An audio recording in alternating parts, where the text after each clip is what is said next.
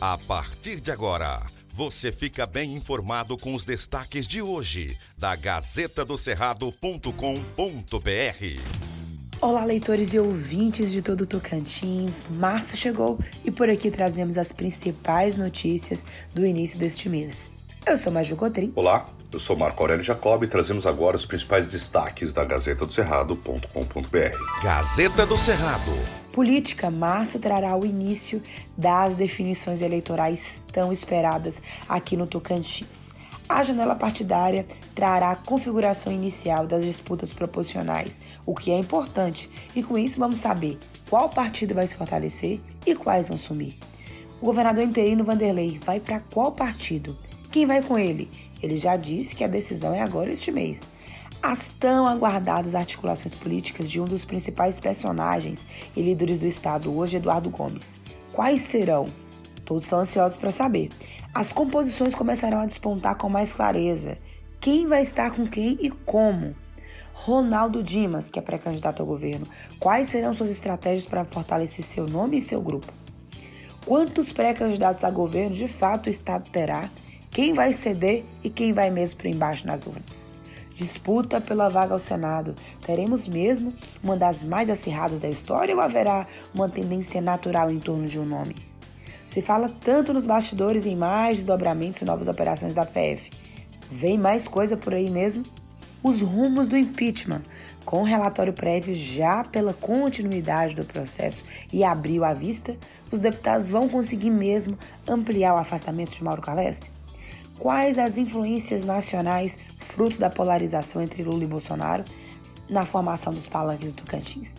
Perguntas que trazem expectativas e que não há mais como ter suas respostas adiadas, afinal, política é posição e o Estado entra a partir de hoje no modo de definições políticas. Acompanhe cada detalhe sobre isso aqui na Gazeta. Gazeta do Cerrado. Suspeita de canibalismo no Tocantins. A Polícia Militar do Tocantins identificou três pessoas suspeitas da morte de um comerciante em dois irmãos do Tocantins, a 130 quilômetros de Palmas. Dois homens foram presos e uma adolescente de 17 anos foi apreendida. Um dos suspeitos afirmou para a Polícia Militar que os três comeram pedaços do coração do comerciante após o crime. A vítima se chama Raimundo Nonato Santos Silva e tinha 60 anos. Ele foi morto a facadas dentro de casa.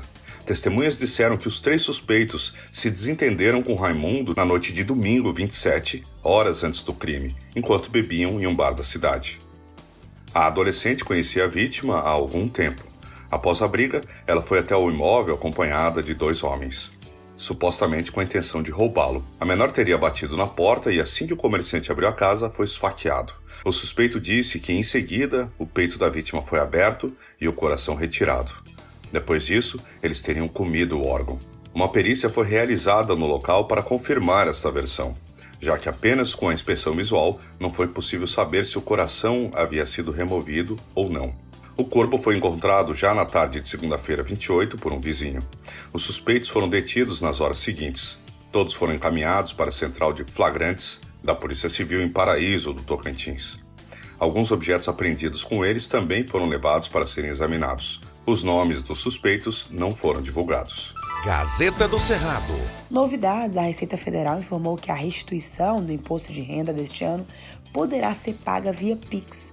Segundo o órgão, porém, o crédito só será repassado nessa modalidade se a chave Pix for igual ao CPF do contribuinte titular da declaração.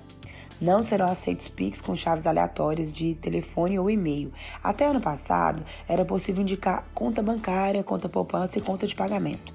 Este ano, haverá uma nova opção que será Pix. Ao assinar essa opção, não será necessário preencher a conta bancária. Será utilizada a chave Pix com o CPF e a conta vinculada a essa chave é que receberá a restituição explicou aí o José Carlos da Fonseca, auditor fiscal e supervisor nacional do Imposto de Renda.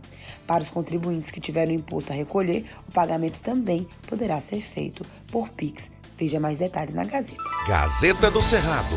Olha só esse conteúdo exclusivo da Gazeta. Um policial militar do Tocantins viveu momentos de apreensão pelo filho que mora na Ucrânia, país em guerra. O segundo sargento Antônio Gregório Melo Neto é pai do jogador de futebol Wanderson Cavalcante, conhecido como Wanderson Maranhão, que precisou fugir do país em meio ao bombardeio. PM há 28 anos, o militar diz que se existisse a possibilidade, iria para o país para que o filho ficasse seguro. A família do Maranhão, mas o policial pertence ao 9 Batalhão da PM e atua em São Miguel do Tocantins. O filho do militar, o jogador Wanderson Cavalcante, morava há um mês na Ucrânia e estava há uma semana em Odessa, uma das cidades que foi bombardeada pelas tropas da Rússia. O jogador, que atua como meia no time ucraniano Kromonorts Odessa, iniciou a fuga do país na madrugada desse sábado 29, horário local da Ucrânia, e chegou a Prisnal, capital da Moldávia, país que faz fronteira com a Ucrânia no mesmo dia. O policial do Tocantins diz que por várias vezes teve medo de o jogador ser atingido.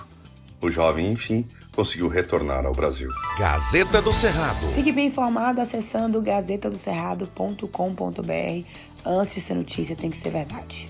Aqui não tem fake news, você acompanha todas as informações apuradas e corretas para ficar bem informado todos os dias.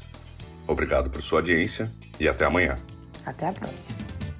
Estas e outras notícias você encontra na gazetadocerrado.com.br e nas redes sociais da Gazeta. Porque antes de ser notícia, tem que ser verdade.